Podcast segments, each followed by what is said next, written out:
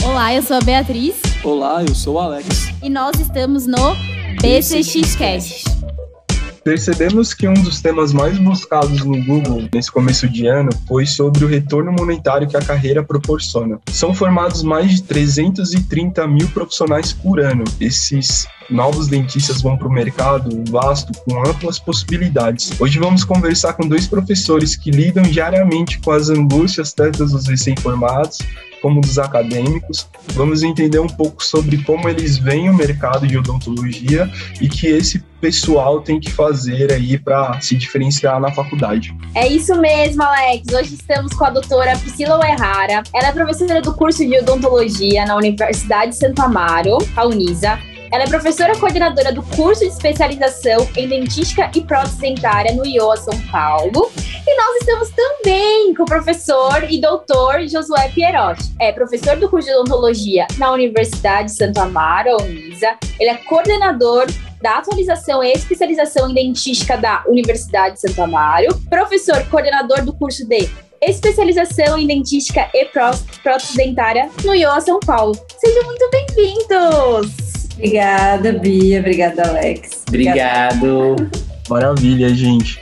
Bom, eu acho que a gente pode iniciar, né, depois dessa apresentação que a Bia fez de vocês, já perguntando um pouco é, como é que vocês conseguem é, ver essa, esses diferentes sentidos da clínica, ser professor, ser empresário, professor e clínico, o Dr. Josué, como essas diferenças ajudam vocês nessas parcerias, assim, como essas diferentes atuações ajudam vocês a lidar um pouco mais com os, os alunos, a lidar um pouco mais com os pacientes, como é que isso acontece? Então, eu e a Priscila, a gente se conhecia é, na, da, da universidade, né? Da, da Unis. E aí a gente começou a trabalhar junto nos cursos de pós-graduação, sabe? E a gente tem uma. A gente se complementa bastante, né? Porque assim, eu gosto muito, eu faço muita parte organizacional e a Priscila executa sabe assim, ela é, ela é, muito clínica, então ela gosta muito da parte clínica. Eu gosto ali de estar ali organizando tudo mais e ela gosta muito. A gente se complementa, entendeu? Talvez, por exemplo, se fosse o contrário, eu também sou muito clínica e ela também sabe organizar, mas o meu ponto mais forte nessa parte ela gosta muito, como ela mesma fala, ela gosta muito do mocho, de sentar, executar, sabe? Fala me deixa na clínica que eu tô feliz. É o que me realiza. E ele tem uma paciência com essa parte burocrática, com toda essa parte organizacional, assim, deixa com ele. E aí vai complementando. Eu acho que é que nem falando, é uma parceria de trabalho é que nem um casamento, né? As pessoas têm que ter essa paciência e se complementar para poder dar certo, né? Ter paciência com uma coisa que, que o outro sabe mais do que a outra, e se complementando e aí vai dando certo, entendeu? Que legal, que legal. A gente sente, né, essa junção, né? A união entre vocês. Vocês se completam. Eu acho que se vocês fizessem aquele teste comportamental, enfim, vocês dariam totalmente opostos. E isso é bom, né? Porque vocês se complementam. Nossa, é verdade. é verdade. É, é muito isso. É, as melhores parcerias de sucesso saem assim, né? Com pessoas que realmente se completam. E doutora Priscila e doutor Josué, eu vou falar uma coisa assim, um bastidor da BCX. Sempre quando nós estamos com vocês, eu sempre falo assim pro Alex, Alex, como que eles podem, né, ser tão jovens e, e já terem feito tantas coisas, né? É mestrado, vocês são clínicos, vocês dão aula, enfim, são professores. E nós temos muitos ouvintes do nosso podcast que são é, pessoas que estão iniciando a carreira e também pessoas que estão ou na graduação. E eu quero saber, e que vocês não economizem palavras, quais que foram os maiores desafios no início da carreira de vocês dois? É, eu, eu, essa semana ainda tiveram alguns alunos meus é, que brincaram comigo. Nossa, Pro, você começou a faculdade e você tinha quantos anos? Cinco anos? Porque como pode? Você já fez mestrado, você já fez especialização, não sei o que, não sei o que lá. Eu falo, não, gente, dá. E assim, talvez muitos não conheçam a minha história, né? Mas assim, não, não, meus pais não tiveram condições, né, de de me ajudar financeiramente. Então eu gosto de contar porque Gente, quando você quer, é possível, né? Então, assim, eu trabalhava né, na Fundec, eu ganhava uma bolsa, fazia estágio. Então, assim, administrava um pouco, mas conseguia comprar meus materiais, né? Então, consegui fazer minha faculdade. E aí, eu acho que tudo é uma questão de planejamento, né? Você começa aí tua carreira clínica, a gente sabe que é difícil no começo para todos, né? Até que você consiga adquirir experiência, ganhar um pouquinho de velocidade, fazer um tratamento aí com qualidade, tendo sua rentabilidade, conforme você vai tendo aí uma maior rentabilidade, você vai buscando se aperfeiçoar. Né? No meu caso, eu fui fazendo meu mestrado, depois eu consegui começar a ganhar um pouquinho mais de dinheiro, fui para especialização de endodontia, Aí agora eu vou começar a especialização de ortodontia, então assim, a gente vai degrau a degrau e tudo é possível, né? Eu acho que tudo é uma questão de planejamento e, e muita força de vontade. E você, doutor Josué? Ah, Pri, conta um pouquinho, há quantos é. anos você é formada? Esse ano completo 10 anos de formada. Pois é, 10 anos sobre isso. Parabéns! E agora, não, agora o doutor Josué é engraçado, né? A gente olha pro rostinho dele, a gente fala que o quê? Que ele tem o quê? Uns 27 anos, né? Olha pra ele assim, 27 anos, 25, não parece? Mas eu não tenho muito mais do que isso, não. Mas aqui, gente, não, para tudo. É que eu para já tudo, doutor Josué. Conta aqui para os nossos ouvintes. Ah, melhor. Ah, melhor. Eu, eu vou ajudar, vou ajudar, Bia. Eu acho que o que ela quer dizer é que você parece ser mais velha porque você já tem muito sucesso. Você já faz muita coisa. E aí a gente sempre tem a impressão que você é mais velha. Não. Mas a gente conhece pessoalmente, é surpreendente a sua idade. Mas... Não é um pouco isso, Bia? Não era isso que eu queria dizer? A gente fez uma vida, vai ter mais podcast, eu acho. Justifique-se, Beatriz. Então, aqui, ó, pra retificar tudo que eu falei, que todo mundo tá ouvindo, conta, conta tudo que você já fez, vai, conta agora. Não, é que assim, eu comecei a graduação muito, muito novo. Eu terminei o, a graduação, eu tinha mais ou menos uns 21 anos, né? Eu sempre, desde que eu fazia graduação, eu sempre quis fazer, ser professor, né? Eu sempre quis ser professor. Eu comecei com 16, porque 17 é a graduação, eu terminei com 21. E aí, quando eu terminei a graduação, até para fazer a minha graduação foi muito difícil, né? Muito parecido com a Priscila. Meus pais não tinham condição e todo mundo fala assim: nossa, mas como assim? É, teu filho, Alzira, minha mãe, minha mãe e meu pai sempre foram de família simples, né? Então aí eles, aí eles falam, como, como assim tu vai deixar teu filho fazer odonto? É muito caro, não sei o que lá. Todo mundo que faz odonto não tem muita condição, tem esse, às vezes tem alguém que vai falar isso para você, né? E aí teve um momento que durante o curso, que a gente sabe, né, que no meio do curso tem um momento que é bem crítico, assim, de, de, de, de lista, né? Aquela lista que sobe assim, uhum. é, estrondosa. Exponencial. Aí foi bem difícil, assim, sabe? A gente teve que pedir ajuda mais para um cliente nosso, tudo.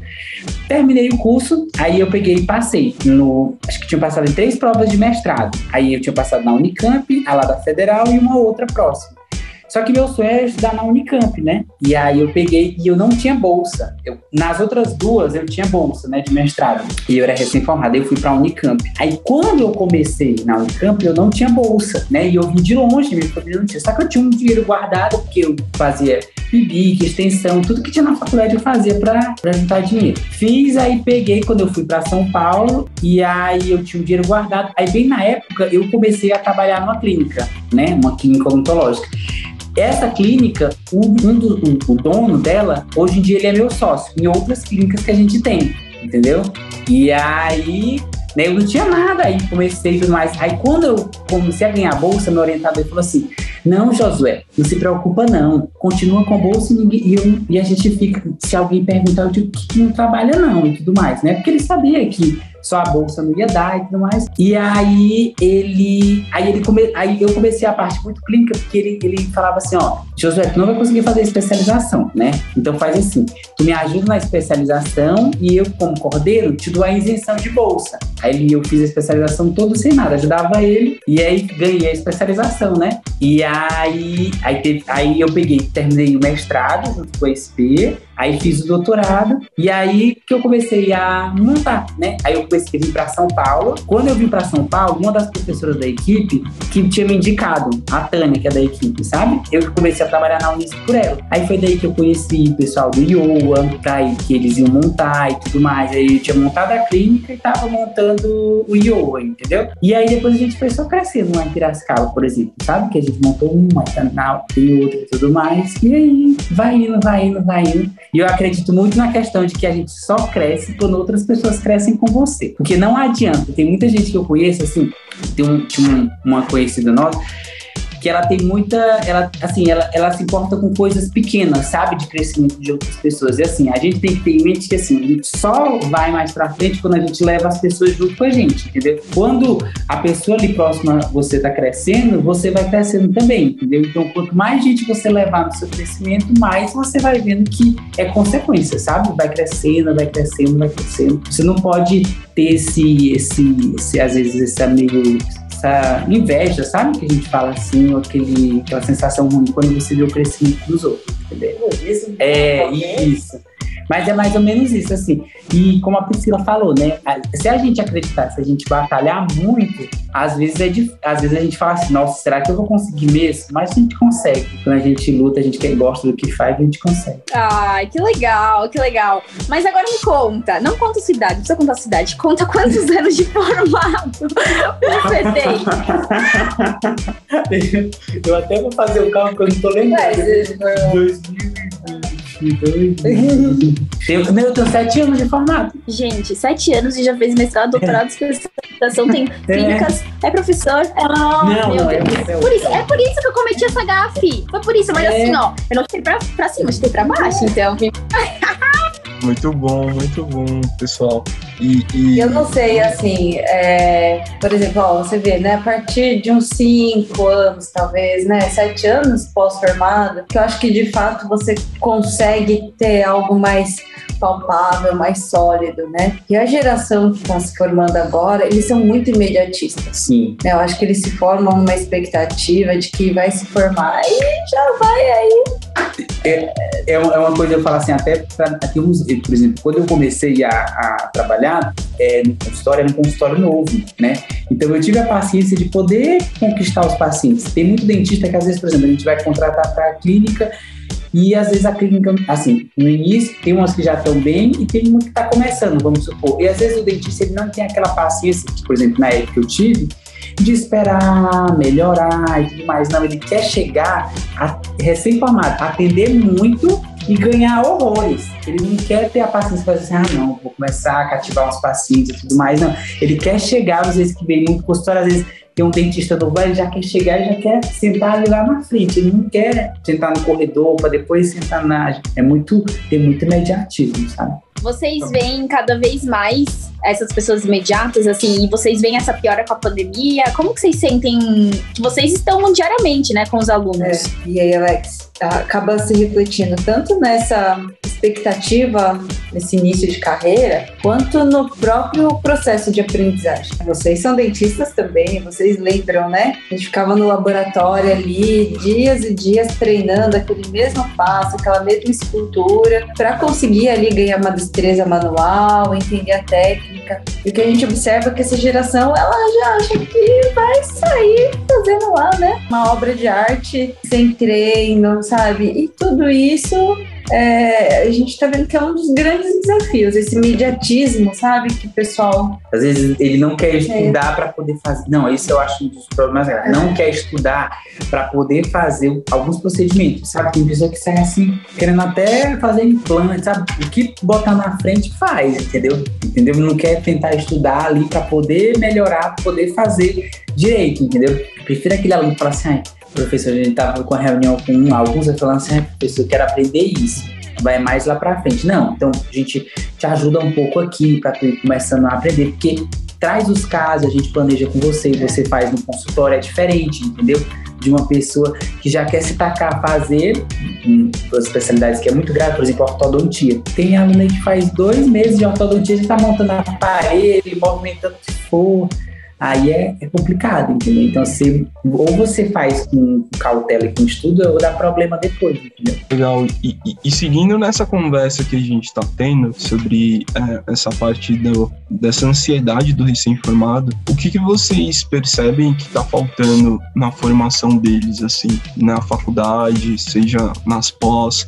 O que, que vocês sentem que, como o, o, o pessoal está indo para o mercado de trabalho? Então, eu, assim, eu acho como muitos dos cursos de, de graduação reduziram muito a carga horária, sabe, dos cursos. E aí, o que, que acontece? Reduzindo a carga horária dos cursos, diminui bastante a prática clínica. Eu sinto que esses alunos, da pandemia, com certeza, né, reduziu bastante a prática clínica de alguns. Mesmo pós-pandemia, a carga horária dos cursos é, continua pequena, entendeu? Não sei se vai ter reformulação do MEC, mas, mas a carga horária dos cursos é muito pequena. Quando vê, por exemplo, tem faculdades que têm um curso integral e outras faculdades que têm um curso de períodos específicos, que você compara a carga horária, é muito discrepante, entendeu? Então, é, com essa redução da, da, carga horária de muitos cursos, a gente está percebendo que tem muito, está tendo uma redução, né?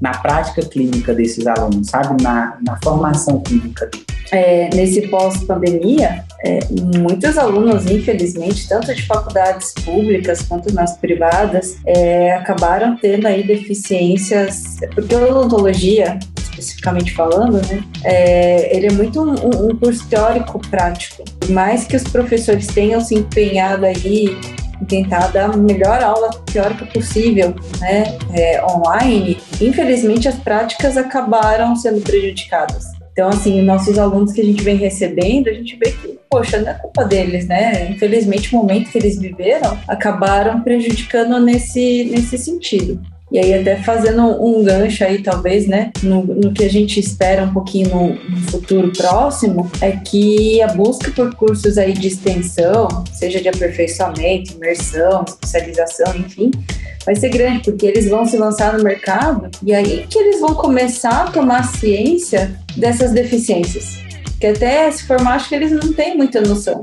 Que a hora que estiver lá atendendo de fato, é querendo falar, poxa, estou precisando, sei lá, aprender a fazer uma cirurgia de acesso. E aí ele vai buscando cursos que o auxiliem para aquela necessidade dele, né? Me conta uma coisa, na visão de vocês, vamos é, fazer uma suposição aqui. Se vocês estivessem na graduação, agora em 2022, o que, que, vocês fariam, assim, de, mediante a essa redução da carga horária, a tudo, a tudo isso que vem acontecendo nesse mundo acadêmico?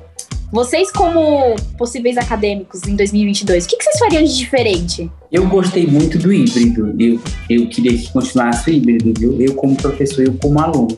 Ter as aulas teóricas online e as práticas presenciais. Eu acho muito bom. Economia de tempo, economia de dinheiro, né? Eu acho sensacional.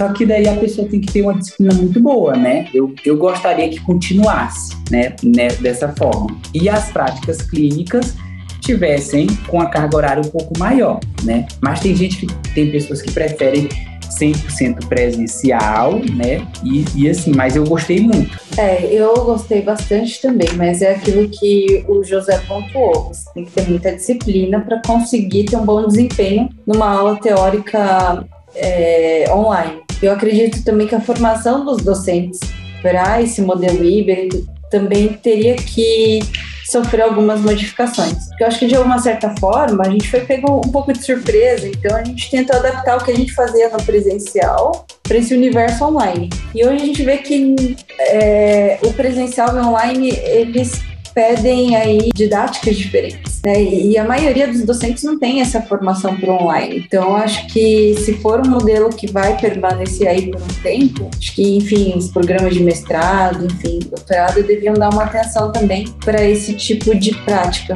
né, de, de, de ensino aí.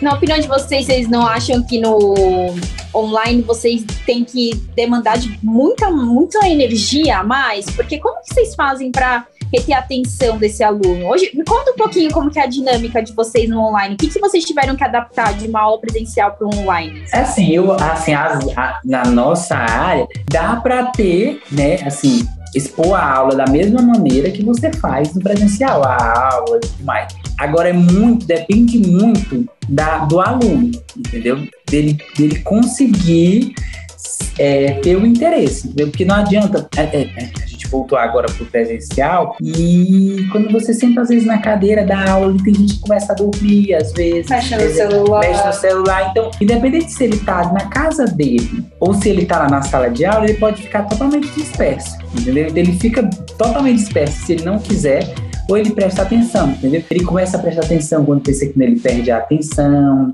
Então, eu acho que não muda tanto. Ah, essa é a minha opinião. Eu acho que não muda tanto. Quando a pessoa quer realmente dispersar, ela dispersa. Quando realmente ela quer ficar bem focada, ela fica, entendeu? Ela fica bem direcionada. Você percebe que são as mesmas pessoas que perguntam no online, é o que perguntam ali no presencial, entendeu? Então, eu, eu na minha concepção, acho que não muda tanto. Depende muito do aluno, a gente usa a mesma estratégia, tanto no, no online como presencial, assim, na aula teórica, né? E, e tem gente que presta bastante atenção e outros que não, entendeu? Verdade.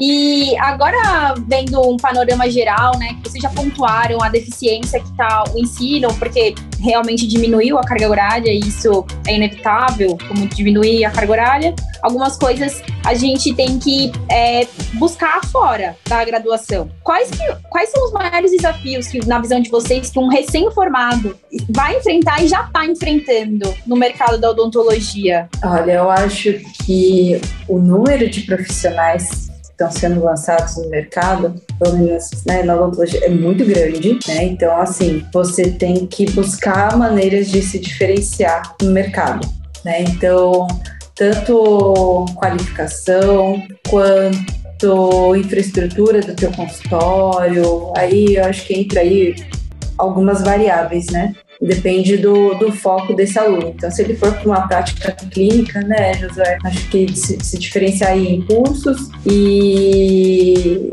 e no trabalho lindo que a BCX faz, né? De transformar aquela clínica, uma clínica totalmente aí de ponta. Bom, gente, é, uma das coisas que a gente sempre conversa, e a gente estava no congresso outro dia e foi muito falado sobre isso, é a qualidade técnica do dentista que está saindo da faculdade. E muito porque vocês abordaram o número de, de faculdades uh, a irresponsabilidade de algumas formações e tudo mais. E aí a gente uh, fez vários questionamentos sobre possíveis abordagens para que principalmente o paciente seja protegido, né? Para que o paciente tenha certeza que o, o, o, técnico ali, que o dentista, pelo menos a formação técnica, ele tenha o suficiente para dar uma saúde para ele, para ele ter segurança durante o atendimento. Mas é, quando a gente fala sobre isso, gera uma certa polêmica sobre aonde vai ficar o ônus disso? Se vai ser da faculdade ou se vai ser do profissional? Quem a gente vai fazer com que corra atrás para melhorar o. Hoje a gente sabe que o profissional corre atrás, porque ele faz várias especializações, ele faz vários cursos depois que ele sai da faculdade. Mas como a faculdade pode ajudar um pouco mais esse, esse formado, esse acadêmico sair um pouco mais preparado? É, então, recentemente as diretrizes de ensino é, mudaram, né? Isso não só para o curso de odontologia, é para diversos cursos. Então, acho que acredito que cursos, alguns cursos já estão tendo, né? É, mas obrigatoriamente, acho que a partir do ano que vem, 70% da carga horária do curso de graduação será prática e apenas 30% teórico. E, por exemplo, da odontologia, não vai ter mais assim aquela coisa disciplina de prótese, disciplina de endodontia, disciplina de cirurgia vão ser clínicas integradas, em que cada clínica integrada vai agrupar determinadas especialidades. É, eu acredito que isso ainda vai gerar uma mudança considerável aí nos dentistas que vão se formar é, de acordo com esse novo, com essas novas diretrizes, né? E honestamente, assim, não sei o que, que a gente espera, né? Pode ser um, muito bom, né? Tem a, a hipótese de que vão sair excelentes é, técnicos, né? Porque vão treinar muito mais do que os alunos que hoje treinam. Por outro lado, essa redução de carga horária e o fato de você não é, distinguir bem uma disciplina da outra, pode ser que para alguns alunos isso seja é, isso dificulte o um aprendizado Então pode ser que o profissional aí tenha algumas deficiências. Ele vai se tornar uma, um excelente prático, um prático, é. uma pessoa muito prática, entendeu? Apenas fazendo, ela não entendesse muito bem o que ela tá fazendo. Porque às vezes é igual a gente, quando, por exemplo, tem um auxiliar que a gente deixa ali ele fazendo, a odontologia é uma coisa muito prática, né? Só que você, para você fazer um bom prático, você tem que saber bem o que você está fazendo, né? Tem auxiliares que são muito bons, porque ele vê tanto ali um dentista bom, um dentista fazendo, que ele, ele vai saber fazer daqui a um tempo, porque ele está só fazendo. Só que a diferença é que o dentista que estudou bem, que se preparou bem, sabe o que ele está fazendo, porque é daqui que ele está fazendo. Diferente do auxiliar. Se ele viu vários dias, muito tempo, você fazendo a mesma coisa, ela vai fazer, mas ela não sabe o que, que ela tá, o que, que ela tá fazendo aqui, entendeu? E aí, se tiver alguma situação aí, né, é, inesperada, que você tenha que ter aquela tomada de decisão rápida, a pessoa não tem base para poder falar, não, acho que tem que trocar o caminho. Porque ela nunca viu fazendo aquilo, ela nunca treinou aquilo. Então, pode ser bom por um lado? Pode ser, mas por outro é um pouco preocupante. E acho que esse é um futuro próximo também. Se vocês é, pudessem pensar na formação de um curso para formação de um dentista, como, como vocês pensariam que isso seria o melhor possível? Assim, como vocês imaginariam que a gente conseguiria passar por alguns desafios que a nossa carreira tem, principalmente no início, e, e vocês teriam uma certa tranquilidade sobre essa pessoa que está se formando aí? Assim, Alex, eu acho que. Só, só pergunta difícil, né? Eu tô mandando... É, não. É, eu, eu Mas vocês que... têm plena capacidade para responder, então eu fico tranquilo. Muito obrigada pela confiança. Mas eu acho assim, infelizmente, acho que um dos grandes desafios não vem da graduação, já vem desde o ensino básico. Falando aí de ensino médio, ensino fundamental. É, a gente observa assim que muitos alunos entram na faculdade com esse tipo de deficiência de conhecimento e aí eles têm que correr atrás durante o curso. Então ele já tem aquelas dificuldades de correr atrás de conhecimento específico daquela área que ele escolheu. E aí se depara lá e, e chega com deficiências, por exemplo, de geometria, coisa básica, assim, sabe? Matemática. Então acho que já, já vem daí. Sanando essa, essa deficiência, aí da graduação, eu acredito que aumentar um pouco a carga horária seja aí, não tem um, muito segredo, né? Que aumento de carga horária mesmo é o aumento de carga horária. Eu é. acho que é o, é o que, que faria. E eu acho que é deixar as disciplinas ainda separadas, é. não tentar uniformizar muito, porque para uma pessoa que está aprendendo a primeira vez, ela tem que entender meio separado para depois ela conseguir unificar, entendeu? Não dá para a pessoa unificar o conhecimento de uma forma única e aí ela meio que fica confuso, entendeu? Com tanto conhecimento vindo de uma vez só, sem entender as diferenças, o que, entendeu? Que, como que eu faço essa conexão depois, entendeu? Se tudo vier de uma vez só, é muita informação de uma vez só. Assim, vou dar só um exemplo. Atualmente eu trabalho no consultório, a gente tem uma estagiária e ela está cursando prótese agora na, na graduação. E ela já está numa faculdade em que eles já começaram um pouco essas novas diretrizes, né? Não ainda da, da forma proposta, mas já com esboço. Então tá tendo prótese total e prótese removível tudo junto. Ela mistura, assim como ela, os colegas dela misturam, eles não conseguem diferenciar muito bem a prótese total de uma prótese removível. Uma coisa que para hoje nós é óbvio, para quem está começando esse processo de aprendizado, é complicado. Ela ainda, assim, ela vem, aí ela vai, tem o nozinho dela formado de manhã, à tarde ela tá no consultório, ela fala, Pri, pelo amor de Deus, me ajuda. Aí eu vou lá explico, desato os nós. Mas e quem não tem oportunidade de fazer esse estágio, vai carregando né, essa dúvida aí para a vida clínica. Perfeito, gente. É, ficou muito claro para a gente isso, e isso eu acho que é uma, é uma resposta muito madura de vocês, e eu acho que tem aí um caminho muito complexo, realmente. Acho que como todas as respostas que a gente procura, né, é difícil a gente ser simplista demais, principalmente quando a gente está falando de educação. Eu acho que vocês mostraram bem isso aí, o quanto que é complexo a gente falar de uma formação de um profissional que lida da saúde, que vem com problemas de educação fundamental, educação do ensino médio e que chega na faculdade e que vai lidar com coisas muito mais complexas e tem que correr atrás disso tudo. Realmente é um, é um desafio. Quero super agradecer, doutora Priscila, doutora Josué, por terem topado o nosso convite. Vocês sabem o quanto a gente gosta de vocês, o quanto a gente também gosta de estar junto com vocês, né? Nesses encontros presenciais, não só online. E obrigada por compartilhar tanto conhecimento com essa moçada aí que tá na graduação ou que já se formou. Tenho certeza que vocês deram diretrizes valiosíssimas, viu? Continuem nessa, nessa trajetória aí de muito sucesso. Eu que agradeço aí o convite que vocês fizeram. Vocês sabem, assim, que eu admiro demais o trabalho de vocês dois. E sempre apoiei e vou continuar apoiando aí essa jornada linda da BCX. Acredito aí que vocês têm um trabalho e tanto pela frente aí com esses recém-formados, dando aí diretrizes de muito sucesso para todos. Contem um pouquinho como que o pessoal que está ouvindo aqui o PSXcast podem achá-los nas redes sociais. Pelo Instagram é Doutor Josué Pierotti, arroba Doutor Josué Pierotti, e o teu Pri? E o meu é doutora Priscila Oerrara. Show! Obrigada, viu, gente? Um super Obrigado. beijo virtual em vocês. Obrigado, Alex. Obrigado, Beatriz. Obrigado. E eu espero que a gente se encontre ainda depois, quando tiver com a carinha depois dos 30, viu? Eu vou guardar essa, viu? Eu vou guardar essa, viu? Essa garrafa ficar pra história, né? Vai ficar...